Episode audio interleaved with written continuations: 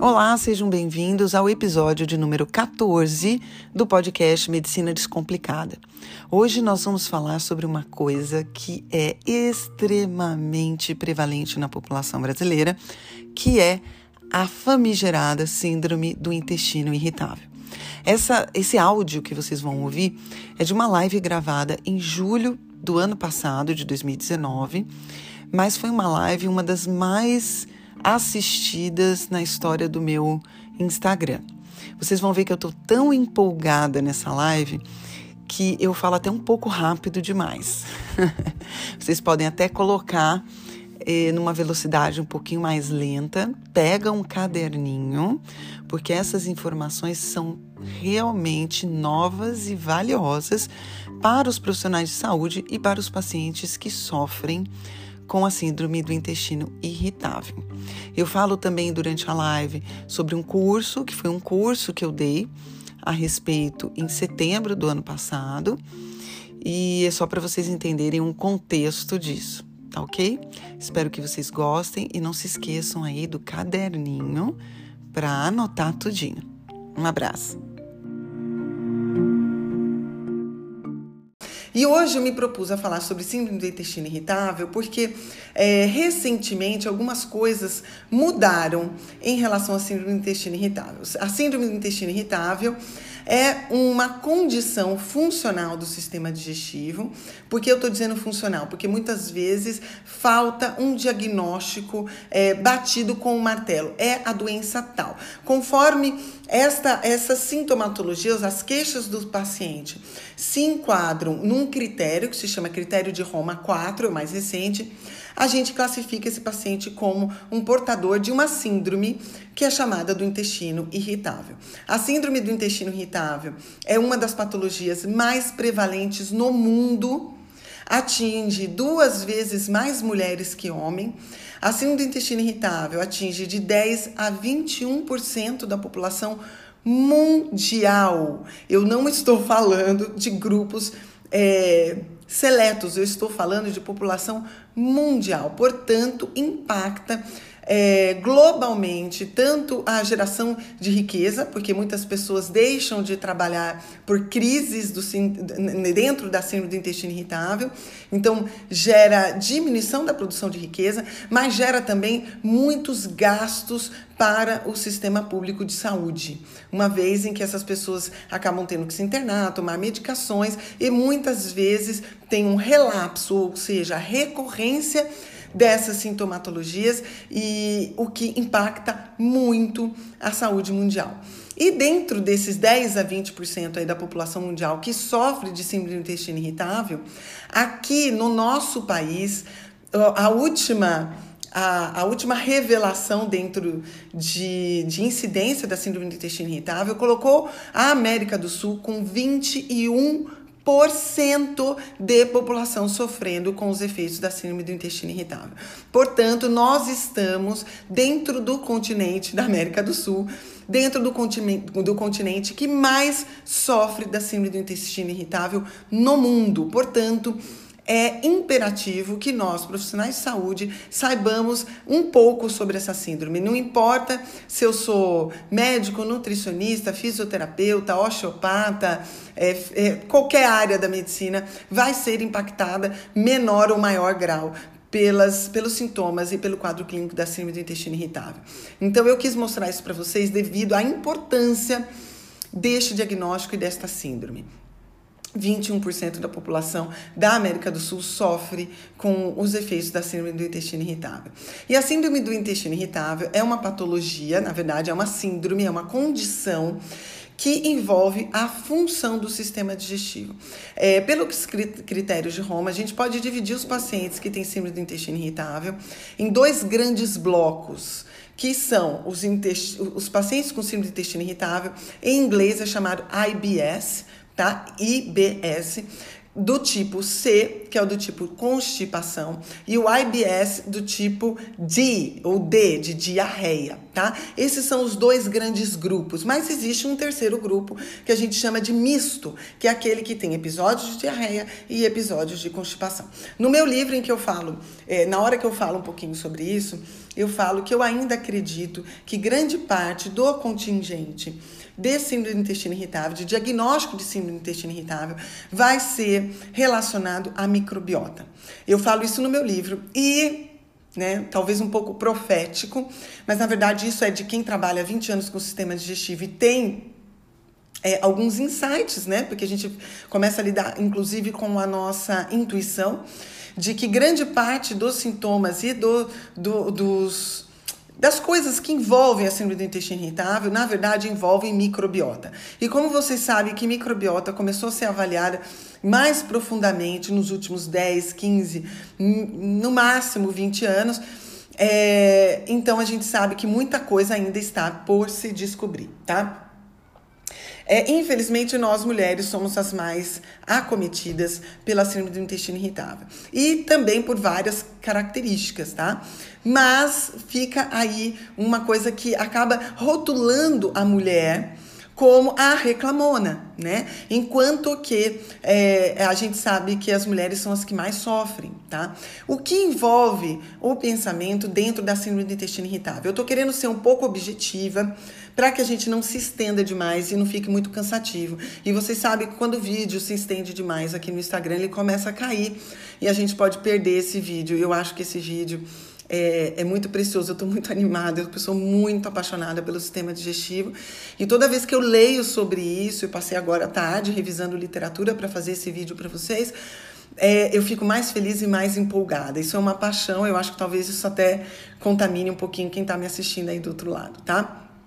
Bem, o que envolve a síndrome do intestino irritável? Eu fiz um resuminho aqui. A primeira coisa é motilidade. A gente sabe que grande parte da sintomatologia que ocorre nos pacientes com diagnóstico de síndrome do intestino irritável vem de uma disfunção da motilidade do sistema digestivo.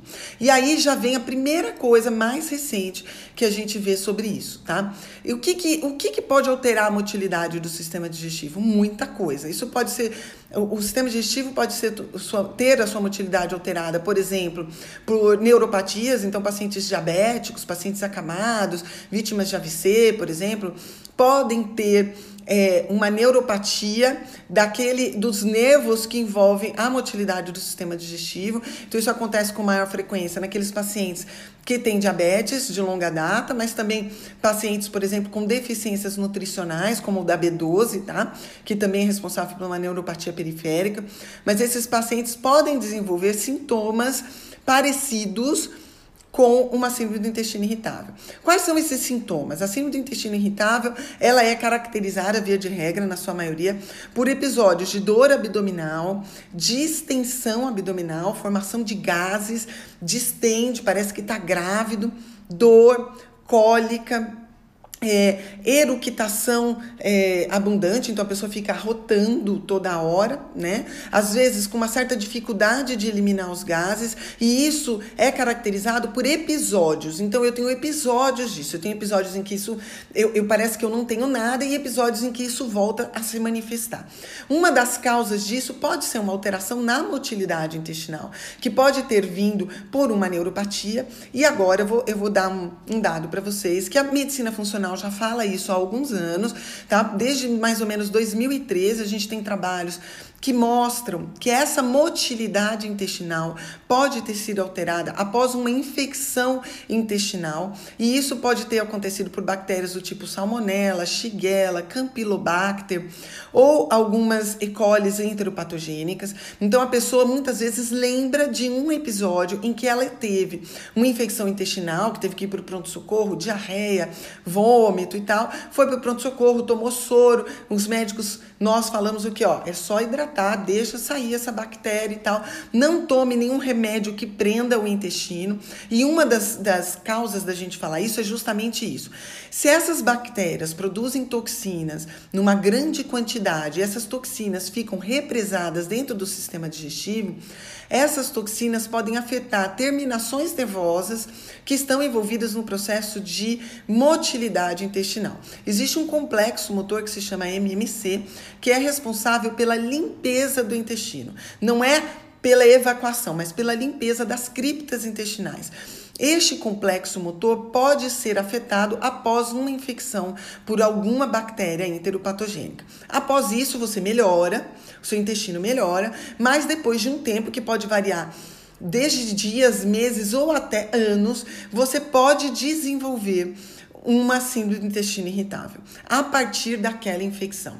Isso é traz agora, isso mais recentemente, tem um médico que chama Mark Pimentel, um médico americano, que é, é, chefia o, o, o, serviço de, do, do, do, hospital do Monte Sinai, que chama-se esse hospital, e chefia o, é, é, o serviço de patologias funcionais do sistema digestivo lá. E ele desenvolveu agora um exame em que a gente faz diagnóstico disso. Tá bem recente. Ele apresentou agora, 22 de maio, em San Diego, nos Estados Unidos, durante uma semana do sistema digestivo, que acontece todo ano, chama DDW. E ele lá mostrou durante o DDW é, é, um painel que você faz o exame de dois anticorpos. Eu tenho o nome aqui desses anticorpos, é, que é anti-CDTB e o anticorpo, o anticorpo antivinculina, que são dois é, anticorpos que a gente pode dosar nesses pacientes. Se, esses, se os pacientes com um intestino irritável da variação D, diarreia, vêm com esses anticorpos positivos, mostra que isso veio após uma infecção bacteriana é, enteropatogênica. Aí você vai falar assim, pô, mas se altera a motilidade desse intestino, por que essas pessoas têm diarreia e não constipação? Após porque, primeiro, que altera a motilidade local, não a motilidade de propulsão. Ao alterar essa motilidade local, é, esses pacientes desenvolvem uma infecção bacteriana é, depois disso, por dificuldade do clareamento intestinal. E isso é caracterizado por uma sigla que se chama SIBO, Small Intestinal Bacterial Overgrowth, ou seja, hipercrescimento bacteriano do intestino delgado. Esses pacientes desenvolvem SIBO e vem uma diarreia de difícil controle após isso. Esses pacientes, anteriormente a, a, a essa, esse diagnóstico, né, essa nova possibilidade de diagnóstico aí, com a dosagem desses dois anticorpos, esses pacientes eram tidos como síndrome do intestino irritável do tipo D ou do tipo diarreia. Hoje sabe que essa diarreia vem, na verdade, do hipercrescimento bacteriano, que nada mais é do que uma desbiose ocasionada por esse distúrbio de motilidade. Eu sei que isso é muito denso, isso que eu estou falando para vocês são muito da, muitos dados. Os profissionais de saúde vão poder discutir isso comigo pessoalmente no meu curso 6, 7 e 8 de setembro aqui em Campinas. Temos acho que seis ou sete vagas só. Se você é profissional de saúde e quiser vir, a gente vai ter três dias discutindo o sistema digestivo e dentre é, as coisas que vamos discutir, vamos discutir também esses novos dados que vieram aí de maio para cá, tá?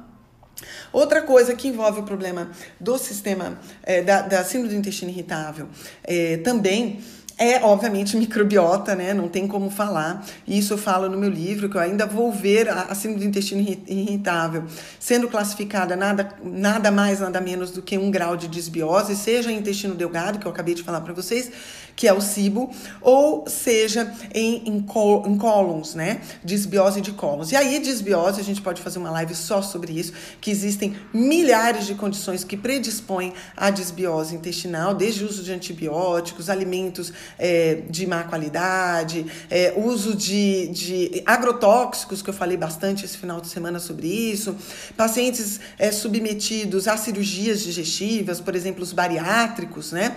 Que a gente sabe que predispõe em grande parte esta desbiose também, mas é, outros problemas que podem envolver o síndrome do intestino irritável é uma, por exemplo, uma desnutrição. Desnutrição, eu estou falando de nutrientes, tá? Não estou falando daquela pessoa magrinha. Eu estou falando até muitas vezes envolve a obesidade, mas essas pessoas são pobres em nutrientes.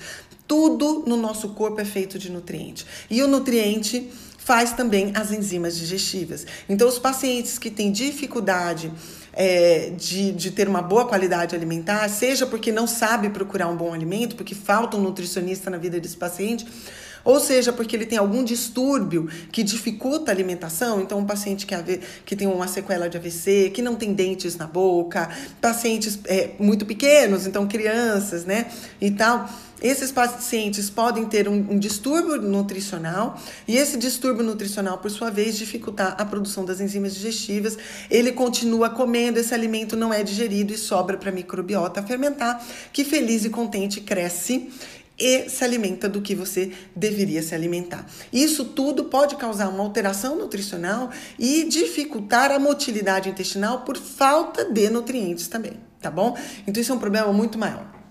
Mas é, tem duas coisas importantes que eu preciso falar. Primeiro, é, metabolismo de ácidos biliares, então principalmente em pacientes que comem uma dieta excessivamente low fat, né, ou seja, baixa em gordura, que não faz o estímulo da vesícula adequadamente para jogar os seus sais biliares no, no, no delgado, né? Na primeira porção do, na segunda porção do, do, do, do duodeno, onde a gente chama, é, onde desemboca a papila de Vater ou papila duodenal. Ali desemboca o que a vesícula armazena, né? E joga lá. Se eu tenho uma vesícula, entre aspas, preguiçosa, seja porque eu tenho uma dieta muito pobre em gordura, que é o que estimula, ou seja porque eu tenho uma, um estômago com baixa produção de ácido, porque eu já sou velhinho, porque eu já sou desnutrido, ou porque eu uso um inibidor de bomba de prótons, por exemplo, eu posso ter uma diminuição do fornecimento de, de sais biliares e isso pode alterar o meu metabolismo dali para frente microbiano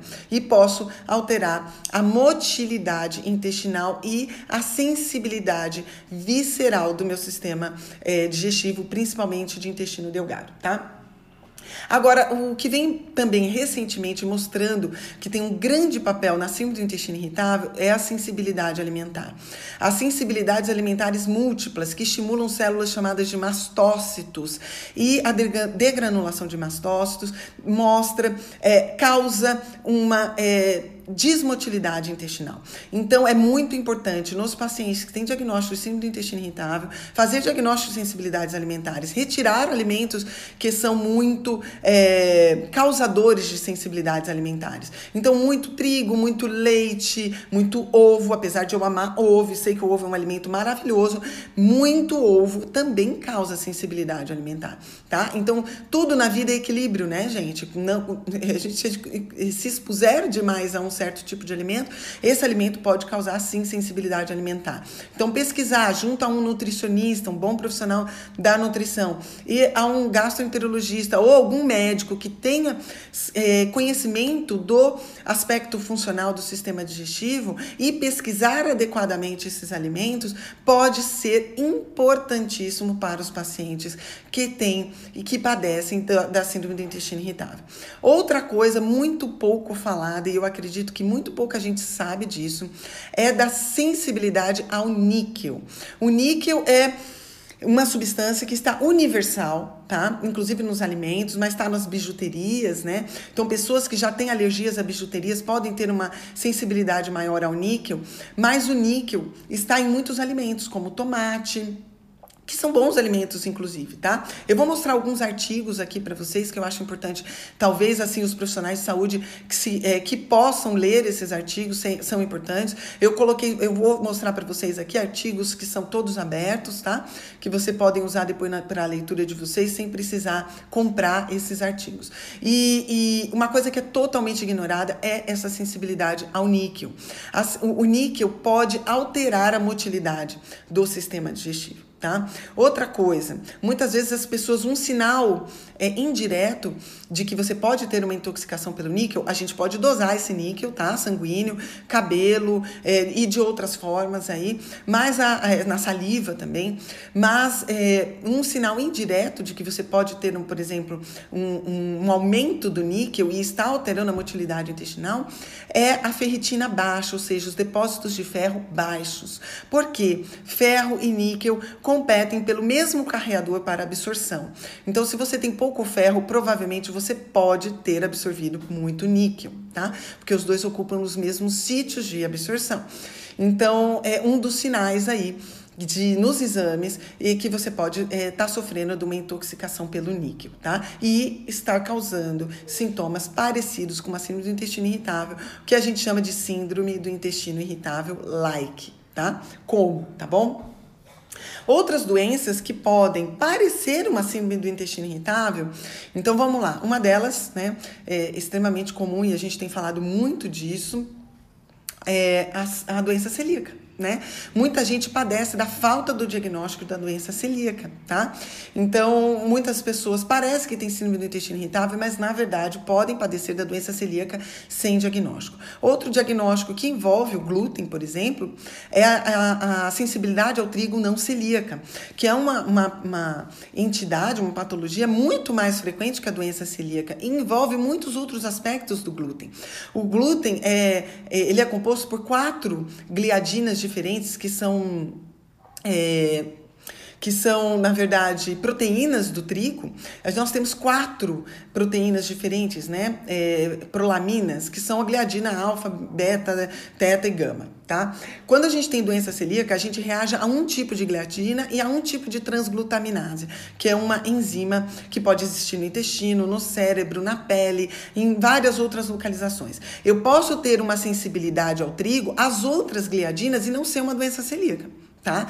E isso é muito difícil o diagnóstico, porque no Brasil todos os exames que a gente faz são voltados à doença celíaca, não aos outros tipos de gliadina, tá? Então eu posso ter uma sensibilidade não celíaca ao glúten e por isso ter uma síndrome do intestino irritável tá bom? Ou parece uma síndrome do intestino irritável, tá bom? Gera um conflito muito grande de diagnóstico. Outra coisa são as intolerâncias aos FODMAPs, né? Que são é, é, a, os, os, carboidratos fermentáveis. É um acrônimo para vários carboidratos fermentáveis. E por isso que muita gente melhora quando tira os alimentos ricos em FODMAPs da alimentação. Melhora a sintomatologia de síndrome do intestino irritável quando tira esses alimentos. Então, há um componente alimentar, sim, envolvido no processo. Para saber o que é uma dieta FODMAP, como retirar esses alimentos, é importante passar com um nutricionista, tá bom? Não tente fazer isso sozinho. É, intolerância à lactose, né? Muita gente tem intolerância à lactose e não sabe, e por isso continua consumindo, por exemplo, leite e seus derivados e tem sintomas de síndrome do intestino irritável sem ter diagnóstico da intolerância à lactose. Se retirasse a lactose, provavelmente esses sintomas desapareceriam, né? Mas poderia ficar um sintoma aí de disbiose, tá? Grande parte dos pacientes que têm intolerância à lactose e continuam consumindo a lactose, né, ou os produtos que contêm lactose, essas pessoas podem desenvolver uma disbiose por excesso de sobra dessa lactose, que é um açúcar, na luz intestinal, e esse açúcar, por sua vez, é usado pela microbiota como material de fermentação. Então, às vezes, só tirar a lactose não resolve mais, tá bom? Depende de quanto tempo você ficou consumindo a lactose e é, sem saber que era intolerante, tá? Outra coisa que eu já falei aí no começo, que é a SIBO, né, o Small Intestinal Bacterial Overgrowth, que é o crescimento, o hipercrescimento bacteriano de delgado, que pode ser uma das causas, né, de, de um diagnóstico de síndrome do intestino irritável. Pode ser feito o diagnóstico através do lavado, então, por um, através de um exame de endoscopia, eu aspirar o conteúdo do duodeno. Isso é muito controverso, porque ao aspirar este conteúdo, o próprio catéter não é estéreo, né, então fica muito difícil. Lá no Monte Sinai, eles estão fazendo alguns estudos, na Clínica Maio também, com é, alguns métodos para fazer esse aspirado, para melhorar a sensibilidade desse método. E um método indireto é o dos gases expirados, né?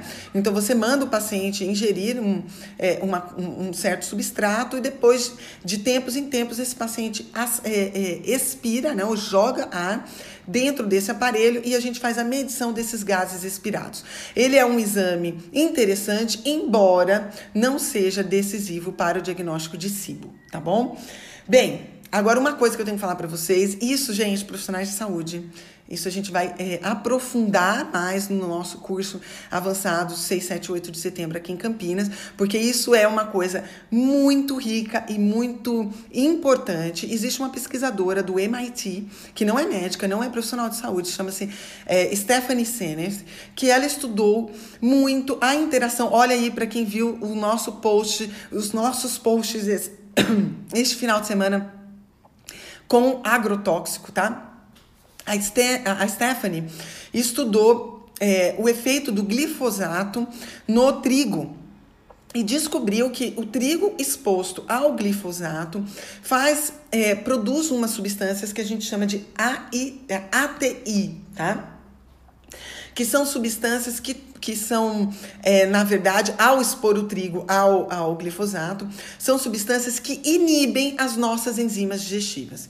Então, se você consome trigo que foi exposto ao glifosato e tem síndrome do intestino irritável ou tem uma sensibilidade maior, há ali substâncias que inibem a atividade das suas amilases, ou seja, das suas enzimas que quebram é, carboidratos tá? Então, muitas vezes, por isso que os pacientes que retiram trigo melhoram seus sintomas, tá? Não é terrorismo nutricional, existem várias vias aí com as quais eu já mostrei para vocês, por exemplo, trigo tem FODMAP, o trigo pode estar envolvido na doença celíaca, mas também na sensibilidade não celíaca ao, ao trigo, né? E agora também pela presença dos ATIs, né? Descritos pelo primeiro, né? Levado em, em, em, consideração pela Stephanie Seneff, mas hoje a gente sabe, existem trabalhos que mostram aí a presença dessas substâncias que são antinutrientes, que são é, inibem a produção e atividade das enzimas digestivas daquilo que você já produz no seu pâncreas. Você, tudo que a gente produz no pâncreas é na forma de proenzima, para não haver autodigestão de você mesmo. E quando quando eu inibo a transformação dessa proenzima na, na enzima ativa, eu inibo a digestão dos carboidratos, principalmente dos amidos, que é a forma como a planta armazena carboidrato nela, tá? Então, mais um motivo para você evitar o trigo se você tem queixos do sistema digestivo, tá? É óbvio que isso aí eu precisava aprofundar muito mais, né? Existem muitas coisas pra gente falar aí, mas fica a dica, tá bom? Se você é profissional de saúde. Então eu vou mostrar aqui para vocês alguns artigos, tá bom? Que eu separei aqui para vocês que eu acho importante. Para mim, o principal deles é esse que eu vou mostrar para vocês aqui. Está em aberto, vocês podem baixar a qualquer momento. Tá bom, Denise, antes de eu mostrar os artigos, deixa eu falar uma coisa para vocês. O que eu faço então? Se eu tenho síndrome do intestino irritável e preciso controlar, isso atrapalha a minha vida, isso atrapalha inclusive a minha atividade laboral, a minha a minha atividade dentro de casa, a minha relação com meu marido, com meus filhos. Como eu controlo esses sintomas? Gente, em primeiro lugar, é, não é possível mais ignorar a importância de uma dieta para o controle dos sintomas da síndrome do intestino irritável. Então é importante sim que você consulte um nutricionista e que faça experimentações, porque cada pessoa é uma. Tem gente que não vai ter problema com o trigo, mas tem gente que vai ter muito problema com o trigo, mesmo sem ser portador de doença celíaca, tá? Então não se atenham apenas ao diagnóstico de doença celíaca. O, o, a, essa, esse problema que envolve o trigo e a digestibilidade também dos outros nutrientes é muito mais maior do que a doença celíaca, tá? Isso envolve muito mais gente. Então é importante muitas vezes fazer é, experimentações. E o nutricionista é o profissional mais indicado para isso, porque ele vai estar com você com uma frequência maior, uma vez por semana, uma vez a cada 15 dias, uma vez por mês, mas vai trocar mensagem com você, vai poder entender melhor como o seu corpo funciona. Isso é totalmente individual. Então, primeiro lugar, a importância da dieta. Segundo lugar, a importância do controle do estresse, tá? O controle do estresse é importante para a manutenção da formação das enzimas digestivas e das suas formas ativas, tá? Então, é importantíssimo altíssimo controle do estresse, mas o sistema, uma hipertonia do sistema nervoso simpático que envolve o processo de estresse também aumenta a sensibilidade intestinal. Então, aumenta a sua sensação de dor. Então, o controle do estresse é essencial. Primeiro, dieta. Segundo, controle do estresse. Terceiro, hábito de sono. Não podemos é, ignorar mais o hábito de sono, tá? Então, hábito de sono. Em quarto lugar, cuidado com as drogas que lhe são prescritas e que você usa. Em primeiro lugar, cuidado com inibidores da secreção ácida, né? Os chamados prazóis. E em segundo lugar, o uso de anti-inflamatórios com frequência, tá? Anti-inflamatórios com frequência também alteram a motilidade intestinal e podem alterar a permeabilidade intestinal, que é um outro fator importantíssimo e que precisa ser avaliado nos pacientes com síndrome do intestino irritável tá bom? Outra coisa, uso probiótico não? Eu já vi gente perguntando aí, Denise, eu uso probiótico não? Probiótico não vai salvar a vida. Pode ajudar em alguns momentos. Então, por exemplo, eu sou um idoso, eu não consigo acessar adequadamente meu sistema digestivo e não consigo mudar minha dieta por uma série de fatores. Aí eu preciso da grande ajuda do probiótico. Criança pequenininha também, né? Eu não vou poder introduzir carne e mandar a criança mastigar, né? Crianças que nem têm dentes e tudo mais. Então é importante também é, é, cuidar da permeabilidade intestinal, por exemplo, dessas, dessas crianças, tá? Mas por isso eu posso precisar de um probiótico, tá? Agora só quero que ficar claro aqui que não se baseie no probiótico achando que está tratando tudo, já resolvi meus problemas porque eu estou tomando probiótico. Não, tá? Existem alguns suplementos aí que eu falo inclusive no meu livro e vou falar um pouquinho mais profundo nesse curso de setembro, mais profundamente sobre esses fitoterápicos que podem substituir com louvor o uso de antibióticos, tá? Que infelizmente a medicina ainda tradicional ainda não chegou a esses a esses fitoterápicos. Eu vou inclusive mostrar um aqui que se chama quebracho, que é específico aqui da região da América do Sul, mas que tem um médico americano que inclusive conversei bastante com ele agora no congresso eh, do IFM e que é o Kenneth e ele fez um, um, suplemento lá que se chama Atrantil. Mas a gente pode fazer o Atrantil brasileiro, não há problema nenhum. Você não precisa importar o Atrantil. O Atrantil, a base dele é o quebracho, que é um fitoterápico que diminui, por exemplo, a, a produção de metano dentro do sistema digestivo e, por isso, diminui distensão e o polo da constipação, porque eu falei um pouquinho da diarreia, mas agora eu tô falando da constipação, tá? Que essas pessoas podem se beneficiar também do aumento de, de fibras, desde que sejam fibras solúveis, tipo, tipo psyllium, tá? Mas não aquelas fibras dos FODMAPs, tá? Essas pessoas podem até se prejudicar com isso. Então, é, tem muita coisa que você pode fazer, desde que bem orientado. Cuidado, não faça suplementos por conta própria, não copie suplementos de colegas, de amigos, nem de pacientes que já passaram comigo. Não existe uma receita que seja igual a outra, tá? Então não tente simplificar o que, é, o que não é simples. Não tente se protocolar o que não é protocolável. Nós somos indivíduos únicos e essa é a beleza da medicina funcional, porque nós enxergamos o paciente dentro da sua individualidade biológica. E isso é muito difícil, mas é muito recompensador, tá? Porque a chance de sucesso aumenta demais. Então agora para finalizar essa live, eu vou colocar aqui alguns alguns é, artigos que eu sugiro que seja a nossa é, lição de casa, principalmente para os profissionais de saúde hoje, tá bom? Se eu não olhar mais no olho de vocês, um grande beijo, boa semana para vocês e eu eh, realmente espero que vocês consigam lidar. Nós, 21% da população brasileira da América do Sul que sofre de síndrome do intestino irritável. Eu não sofro, graças a Deus, mas tenho muito paciente que sofre disso, né? E então eu vou mostrar aqui os artigos para vocês, tá bom? Então fica aqui comigo. Peraí, aqui. Bem, esse é o primeiro artigo que eu quero mostrar para vocês. Maravilhoso, maravilhoso, tá? É, ele tá um pouco claro demais, né? Deixa eu ver aqui se eu consigo. New Insights in IBS. Lembra que eu falei para vocês? IBS é a sigla, né, para cima do intestino irritável em inglês. IBS-like disorders. Caixa de Pandora foi aberta. Maravilhoso esse artigo, é um artigo de revisão, tá? É, foi publicado em 2017, mas se vocês jogarem esse nome, tá? Research Institute for Gastroenterology, Gastroenterology oops, and Liver Diseases, tá?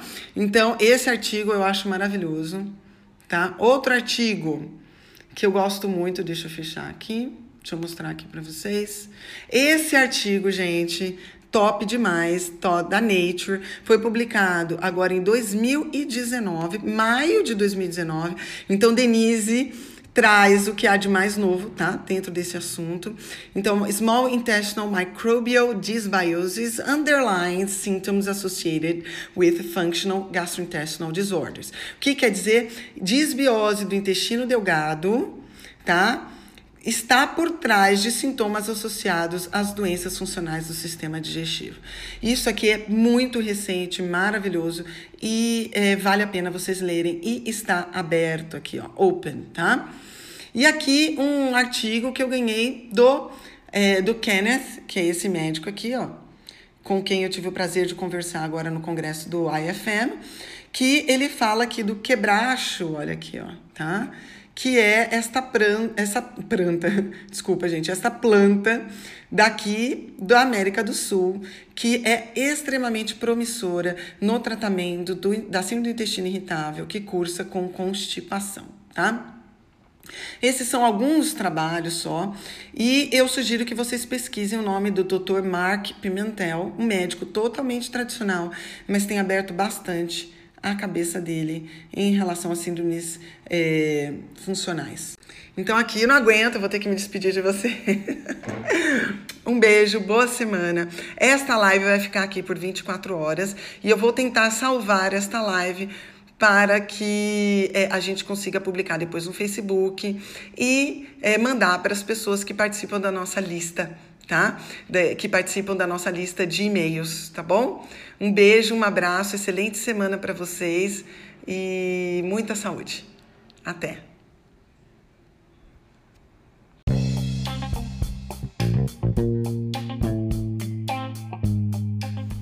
Então, esse foi o 14 episódio do nosso podcast.